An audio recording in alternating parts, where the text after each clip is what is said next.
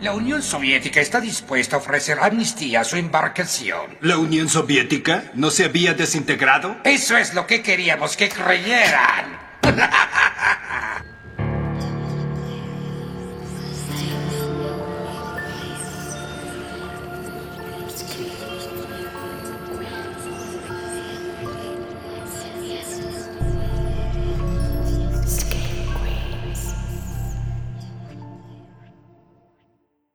Buenas noches Screamers y bienvenidos a una nueva review.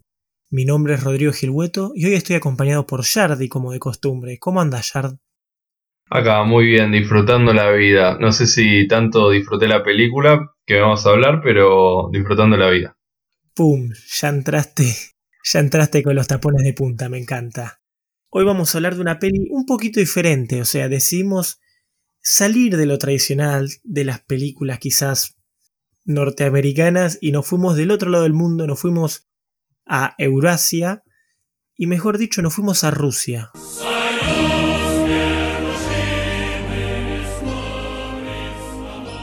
Hoy vamos a hablar de una película rusa llamada Sputnik, estrenada ahora a mediados del 2020, con mucho para hablar o quizás poco.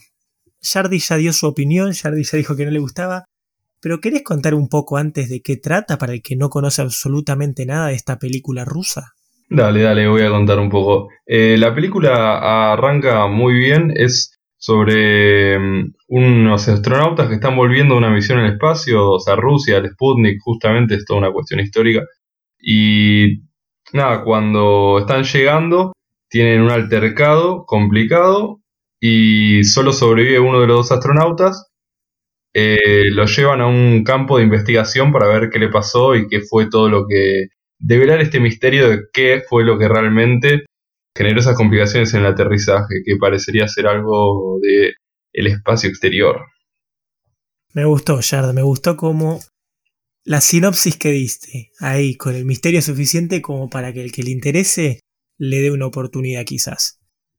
Pero bueno, antes de hablar en, profundidad, tipo de dar spoilers y eso, vamos a hablar un poquito más de esta película y de cómo se creó. Es una peli completamente rusa, así que yo quizás voy a dar nombres ahora que no conozco y no les puedo dar un poquito más de profundidad en los actores, el cuerpo, el, cuerpo técnico, iba a decir, el equipo técnico detrás, por el sencillo hecho de que no conozco terror ruso. Eh, no sé vos, Jardi, en tu caso, pero en el mío fue literalmente la primera película rusa de terror que vi. Sí, rusa de terror, sí, la primera también. La verdad que había, me han recomendado en su momento, pero nunca había visto una hasta el día de hoy. Es muy interesante de por sí, ahora voy a traer más adelante el debate, pero hay todo como un debate con el cine ruso. Por lo que estuve leyendo, obviamente me quise interiorizar un poquito antes y un poquito después de ver la película.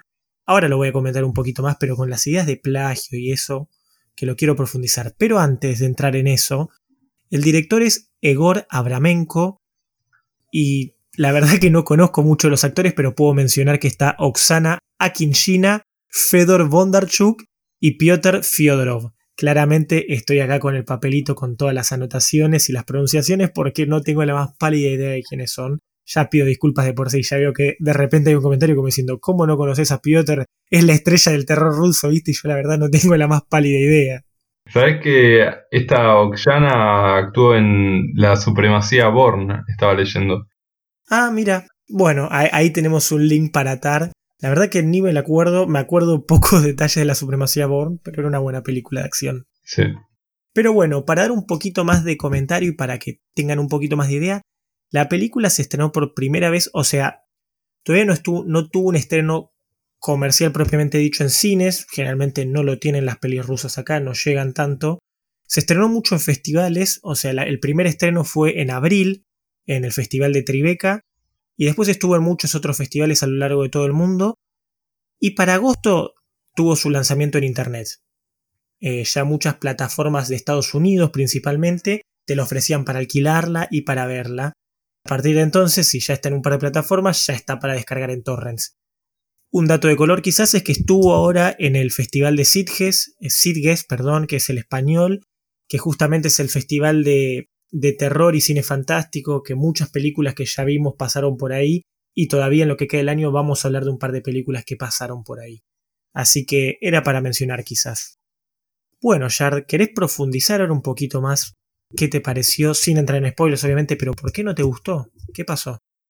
Y la verdad es que siento que yo tenía capaz bastantes expectativas, me había construido toda una idea, porque yo veía viniendo el póster de Sputnik, lo vi hace tres meses y yo ya me había construido una idea en mi cabeza que no resultó ser lo que era la película. Arranca muy bien, arranca la verdad que con una tensión. La primera escena, toda la parte del aterrizaje me parece increíble.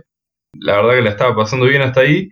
Y después siento que, que la peli como que no supo cómo seguir, terminó mostrando muchas cosas que capaz hace que pierda la atención, muchas partes de la trama que, no sé, no sabía muy bien por qué mostraban ciertas cosas. La verdad es que sentí que me vendieron un producto bastante yankee en algunos aspectos, como muy cine productito de Hollywood, y perdió toda la magia que, que tuvo al principio, la verdad. No sé. Sí, la verdad que estoy de acuerdo en que yo quizás esperaba algo bastante diferente al cine de terror occidental o principalmente al cine de terror de Hollywood y terminaron en bastantes similitudes, no digo plagios, pero ideas muy compartidas. Algo muy interesante que, quería, que mencioné previamente y que quería traer es que yo estuve leyendo bastantes comentarios eh, de gente ahí en los comentarios de Sputnik y, y, un poquito buscando de terror de Rusia, que hablan sobre que Rusia tiene bastante idea, especialmente en la parte de, de las grandes producciones, por así decirlo, pero hasta cierto punto plagio con grandes ideas de Hollywood y eso, y como que imita hasta cierto punto varias de las películas exitosas del cine norteamericano. Y si tomamos esa idea y la pasamos a esta película en particular, sí, toma, quizás el principio fue lo más original, toda la primera parte introductoria, yo dije, ok, vamos a estar con una película ambientada en la Guerra Fría, bien rusa, con todo el tema de la vigilancia, interesante, pero a medida que va pasando se va cayendo a pedazos y te vas encontrando con esto, como que toma bastantes cosas, no sé, de Arrival, por ejemplo, tiene muchas similitudes con Arrival, por así decirlo. No tanto con Alien, creo que la mayoría piensa inmediatamente como cine de extraterrestres Alien, no necesariamente con esa, pero con el último, el cine de las últimas épocas, quizás, eh, hay bastante de por sí un par de otras películas que mencionaban como similitudes, además de Arrival, que quizás es la que más comparten esta idea. No sé, mencionaban como Annihilation, Gravity. Tiene bastantes similitudes, como que vos te das cuenta que pellizca un poquito de cada una y lo ensambla en esto que es el final de Sputnik, o más que nada el desarrollo de la película de Sputnik. Incluso ahí empezaron a hablar de eso y, y yo leía que la verdad estoy hablando en este punto en particular sin el menor conocimiento de este cine de este país, pero que decían que las grandes producciones toman mucho de las películas yankees que triunfaron y tratan de adaptarlas como a la mirada rusa, por así decirlo. Yo recuerdo que hace poco, el año pasado, quizás había salido una película rusa que era como los Avengers rusos. No sé si viste el tráiler, Jardy, pero como que hay ciertas similitudes o como que tratan de emular del cine yankee, que personalmente yo esperaba todo lo contrario de una película así, como que traten de hacer algo propio. Sí, yo la verdad que esperaba justamente una mirada mucho más eh, como, no sé, de, perdón, de Tarkovsky. Eh, como algo más, no sé, me imaginaba algo súper playero, más indie. Y la verdad que fue un producto bastante prearmado. Y también sentí que incluso, no sé por qué, me pasaba que mientras lo veía, sentía que estaba viendo una serie. Como que la lentitud que transmitía y cómo los personajes se relacionaban como tan lentamente y tantas cosas que sentías que no iban a ningún lado. Capaz si era una miniserie, tenían tiempo para alargar y darle más consistencia. Como que siento que hay cosas que dejaron justamente picando porque parecía que ciertas relaciones, vínculos de, no sé, de los investigadores iban por un lado y no llegaba nada. Totalmente, eso quiero profundizar en eso, pero en la parte de spoilers, así todo el que le quiera dar una chance puede verla sin ser tan influenciado por lo que vamos a decir ahora. Técnicamente yo creo que son dos, dos aspectos separados, o sea, la parte del guion, como estamos hablando ahora, hay mucho para pegarle. Pero técnicamente, qué sé yo, no me parece que falle. La fotografía es correcta, o sea, no digo que es una locura, como vos decías, no hay nada como flashero, pero está bien hecha. Lo mejorcito para mí es el sonido, que también decían como que el soundtrack está inspirado en grandes películas eh, estadounidenses. Qué sé yo, yo la verdad no soy el experto en sonido acá, pero tenía un buen soundtrack que te mantenía atento, especialmente para la parte final, dentro de todo lo flojo que fue el guion, la parte de la música y de los sonidos era lo que más atento te mantenía para no terminar de perder el interés. Los actores son decentes, no te digo que es una locura, también es como que toda la parte técnica es correcta. Y con una parte correcta necesita, dependés mucho de un buen guion, cosa que acá falló. Y por eso cayó en, ese, en esa idea. Como que quedó punto medio. Estoy de acuerdo y no, no sé mucho qué más opinar porque la verdad que me, me, sacas un poco las palabras de la boca. Eh, a, nivel, a nivel técnico, qué sé yo, la película no falla, pero yo siempre capaz es más siempre lo que miro primero en una película. El guion a mí es lo que más me, puede hacer disfrutar de algo. Fer disfruta la fotografía, pero no está acá. Así que toda la parte técnica lo lamento, pero eligieron al jurado equivocado. sí. Bueno, entonces hagamos sonar la alarma. Vamos a ir directamente porque encima hay mucho la trama que quiero criticar y no puedo hablar para no influenciar a nadie, así que sonemos la alarma de los spoilers.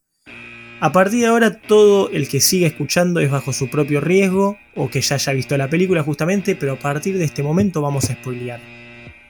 Bueno, Jardi, yo voy a empezar esta vez. Creo que lo que más me molestó dentro de todo, por fuera de, de esto de los personajes que decís y las decisiones que toman o el desarrollo emocional, que también siento que estuvo bastante flojo, es el arco argumental del hijo, del hijo adoptivo. Del hijo, perdón, no adoptivo, del hijo que está eh, en adopción. Porque te hacen todo, una, un engaño ahí, esa trampa de, de, pensar vos que es el hijo, el hijo de él, que está y te está mostrando escenas de él esperando por el padre, y en la última escena final te muestran que era ella. Me pareció completamente innecesario. Si yo ni siquiera la verdad que lo había entendido eso, como que yo ya para el final estaba la verdad que un poco mirando de lejos la peli, viéndola, pero no tanto, y es como que dije, che, espera, ¿qué acaba de pasar? Y no, no lo entendí, dije, bueno, capaz fue a buscar el hijo de él y se lo va a llevar, no sé. Pero, pero nada, ni idea, la verdad. ¿Qué pasó? Hicieron una trampa que le cambiaron al hijo, le, le dieron uno equivocado. sí, sí, sí. No, no, lo que pasó fue básicamente que todas las escenas que vos vas viendo a lo largo de la película, cuando te hablan del hijo de él, de la hija de él, mejor dicho, al final, en la última escena, te muestran que era ella la, protagonista de esta película de joven que también había sido adoptada, cosa que no te menciona a lo largo de toda la película. A mí lo que me enoja es que es exclusivamente el golpe ese, como decir, ah, mirá, qué sorpresa, ella también adoptada. Pero por fuera de, ese, de esa sorpresita que le genera al espectador, ¿qué genera? O sea, si yo me lo pongo a pensar de manera en tema de guion, en tema de, la línea de, de, la estructura y de lo que nos querían, argumentalmente nos querían contar, ¿Qué otra cosa te quieren contar con eso? Nada, absolutamente nada. El desarrollo del personaje ya está hecho. No es que vos decís, ah, con razón hizo esto, porque de chica le había pasado tal cosa. Ni siquiera es que te dieron el, la frase más típica y básica de las películas, como que de chica le decían, vos no vas a hacer nada, y ella decía, no, yo voy a hacer lo que yo quiera porque yo puedo. Esa frase típica que parece como preparada por una máquina, ni siquiera te eso, simplemente te mostraron como, ah, ella también era adoptada. No servía, literalmente, vos sacás todas esas escenas y la película no pierde ritmo y no la afecta en lo más mínimo. Sí, la verdad que estoy totalmente de acuerdo. Eh, yo sentía esa trama como bueno, no sé, como capaz a la espera del padre, aparte siempre pensando que era el padre y toda esa trampa, como que no lleva nada y el final justamente así me pareció como bastante underwhelming, no sé cómo se dice en castellano, pero como así, medio que me la bajó. Claro, o sea, porque es eso, por fuera era la trampa, o sea, en querer engatusarte con eso, engañarte y que vos digas, ah, mirá, cómo me lo hiciste, eh, te aplaudo. Pero si vos en frío te lo pones a pensar, por fuera la trampa no tiene objetivo alguno en la película. Te muestran un poquito quizás las zapatillas de al principio con las que ella salía a correr, que se las había llevado, que le dan un par de planos, pero por fuera de eso no se ve nada. No es que vos decís, ah, la chica corre por eso y que después en la película va a zafar corriendo el alien ni nada por el estilo. No, es solo una trampa, una trampa argumental. No caigamos en eso. sí, sí, y después, bueno, también fuera de, ese desarrollo de personaje eh, que me pareció un poco al pedo. También, por ejemplo, sentí que las conversaciones con ese científico que al final se termina sacrificando y que la lleva a ella a ver el alien todo, sentí que hay cosas que estuvieron bien, pero otras que también, re de más. Como que a veces tenían conversaciones o ya eh, verbalizaban ciertas tensiones que eran innecesarias y, que era como, bueno, no sé, no logró que me agrade ningún personaje y siento que a veces le daban demasiado espacio justamente a que te intente agradar un personaje y no lo lograban y como perdieron tiempo ahí ya tampoco me interesa la película y bueno, no sé, algo así. Claro, yo la verdad divido en dos partes la peli. La primera parte, como vos decís que es la mejor, creo que vos ya leíste, eh, le puse una review en Letterbox, creo que vos ya la leíste por sí. Sí. Pero básicamente toda la primera parte con el alien y eso, y el misterio, cómo se plantea la película, me pareció muy interesante. Tal vez incluso decís esto que mencionaba previamente, como con la Guerra Fría en pleno juego, todo el misterio y eso, muchas tomas de cámaras, mucha idea de vigilancia, y dije, ok, va un juego con esta idea de, de, la Guerra Fría, de la vigilancia total, de qué pasa, qué nos enteramos, qué no, qué es lo que realmente pasa con el alien. Y esa primera parte a mí me pareció muy buena. La, la temática ochentosa a mí me encantaba, estaba toda bien hecha. Pero una vez que vos, que vos sabés que el tipo tiene el alien dentro, que el alien eh, come, come gente, y que él controla al alien, o sea, que él no tenía amnesia, una vez que ya sabes, tipo, literalmente todo el misterio detrás, no supieron a dónde ir. Y por eso ese tercer acto, para mí el desenlace a lo que lleva, es lo más flojo de todo, porque al no saber a dónde ir, o sea, después de la primera hora, hora y diez, los últimos 50 minutos casi, caen en lo más yankee de los yankee, en lo que, lo que vos no terminás de entender, tipo, se enamora, eh, se enamoran el, el astronauta y ella, y por eso quieren escapar cuál es la situación en la que ella, tipo, él se sacrifica, como vos bien decís, el científico que no es amigo era como competidor, pero se sacrifica por ellos también. Como que todo en el último giro tomaron decisiones, incluso que van a, a 180, que cambian a 180. Algo que me sorprendió mucho, o sea, por ejemplo, es que ella, incluso al final le dicen como, ¿sabes cuál es tu problema? Le dicen a la principal, vos no podés dejar que nadie muera. Pero literalmente en, la, en su decisión de, de, salvar al tipo, mata como a 20 personas en el proceso, soldados y todo eso. Entonces es como, vos no dejás que nadie muera si estás realmente interesado en él, que se enamoró, encima no te muestra, o sea, yo asumí como que había una relación interna, como que se habían enamorado, y por eso, o sea, que, porque literalmente todas las decisiones que tomó previamente, en la cual no puede dejar que mueran los presos ni nada por el estilo, lo cual es interesante su postura, la tira por el tacho en el hecho de salvar al astronauta de nuevo, todo lo que está diciendo me parece sumamente correcto y no puedo, no siento que pueda aportar mucho más, pero eh, la verdad es que fue un poco eso. Todos los personajes de la nada tomaban decisiones basados en ideales que no estaban construyéndose en el personaje previamente. Y es como que eso de llaman a Rusia para contar la verdad, o sea, a, a la capital, viste, como que llama el científico justamente, y no pasa nada con la película con eso después no, sé, yo no terminé entendiendo, la verdad, ya el, final, siento que pasaban demasiadas cosas y nada llegaba a un lugar y el final fue eso, muy, muy flojo. La, película yo la verdad que igual eh, un poco me veían, me venía no gustando tanto, pero dije, bueno, capaz AFA al final, como la cierran. Y bueno. Claro, no cerró. Bueno, con lo de Moscú, los autos que venían al final, que venían muchos autos, yo asumí que eran de Moscú justamente, porque venían como en manada. Que también, la última decisión final del personaje del astronauta quedó fuera de lugar, porque el astronauta lo que quería justamente era salir, ir a ver a su madre, ser el héroe que todos, que tanto eh, pedía y justamente aclaraba. Y está bien, bajo la idea de héroe quizás sacrificarse es entendible hasta cierto punto. Pero la realidad es que a lo largo de toda la peli, él se muestra como una persona medio egocéntrica y como con el objetivo de lo que él quiere y de, su cercanía. Entonces su, su, sacrificio al final fue muy raro e inesperado incluso también. Pero bueno, dejando de lado todos esos puntos, un puntito a favor. Eh, el diseño del alien me gustó bastante. La verdad que en esa parte estoy contento, estoy conforme. Sí, fue interesante, como que tenía ese parásito adentro de la garganta que le salía todo babosita y se iba armando. Fue original, la verdad que original en ese aspecto. Eso sí es un puntito. Claro, y cómo, cómo incluso iba creciendo cuando ya estaba fuera, como que pasar de, de estar como todo apretado, la misma idea que los intestinos justamente, eh, y esta idea como de parásito simbiótica, cuál de las dos es o a cuál de las dos apunta, muy interesante.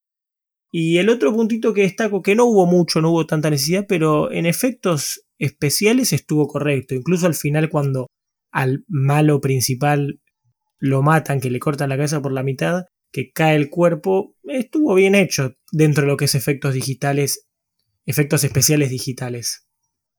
A ver, de nuevo, creo que a nivel técnico es una película sólida, también hizo pequeñas cosas bien, simplemente como que eh, yo me aburrí tanto que, es como que no, no me enseguecí y la verdad que no pude ser tan objetivo para, para traer un proceso tan copado como otras reviews.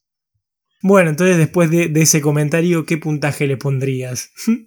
y la verdad es que justamente creo que si estaría pensando a nivel técnico le pondría algo más alto, pero en cómo me gustó, eh, un 3. O sea, un 4 sería que apenas me gustó, zafable, pero acá la verdad que me aburrí, me aburrí bastante viendo la película. Realmente no me gustó. Claro, si estuviera en la universidad claramente no aprobaba. Sí. Bueno, yo en, mi caso consideré medio lo técnico, entonces yo en, particularmente le pongo un 5. Literal quedó a mitad de camino. Te la dejo probar por, por las ganas quizás del equipo técnico y la parte de atrás, pero le queda mucho camino por recorrer. Quizás ahora incluso hablando con vos me dieron ganas de, ponerle menos puntaje, pero, pero soy fiel a lo que escribí acá antes de empezar la review y es un 5. Así que puntaje general de Scream Queens, un 4 bastante flojita, pero bueno, fue una nueva experiencia, Jardi. Salimos del, del terror yankee, incluso hasta cierto punto, no digo que salimos del terror europeo, pero sí el terror europeo más occidental. Nos, fuimos, nos estamos empezando a expandir con las reviews. Sí, eso sí, la verdad que tengo ganas de empezar a hacer eh, más variedad, más culturas distintas para las reviews. Claro, totalmente. Bueno, ahí justo también juego mucho las culturas. Por ejemplo, actualmente no pude decir mucho porque yo la verdad creo que la cultura rusa, por lo que tengo en mi cabeza visualmente, es medio fría. Entonces, como que actoralmente estaban bien. Pero bueno, justamente esto es lo que pasa al ir expandiendo y conociendo nuevos, nuevas culturas y nuevos terrores, ¿no? Porque el terror es internacional. Sí, totalmente. Así que bueno, no hay mucho más para decir. Ya saben dónde seguirnos, ya saben dónde escucharnos. Estén atentos, suscríbanse a nuestro canal de YouTube, que van a ver nuevas noticias próximamente. No, mentira, ya están habiendo nuevas noticias para cuando escuchen esto. Así que suscríbanse, eso. nuestro canal de YouTube es Scream Queens Podcast, más fácil de encontrar imposible. Y es que eso somos nosotros, somos un podcast y no hay mucho más para hablar. Así que de mi parte, Yard, digo buenas noches, Screamers. Buenas noches, Screamers.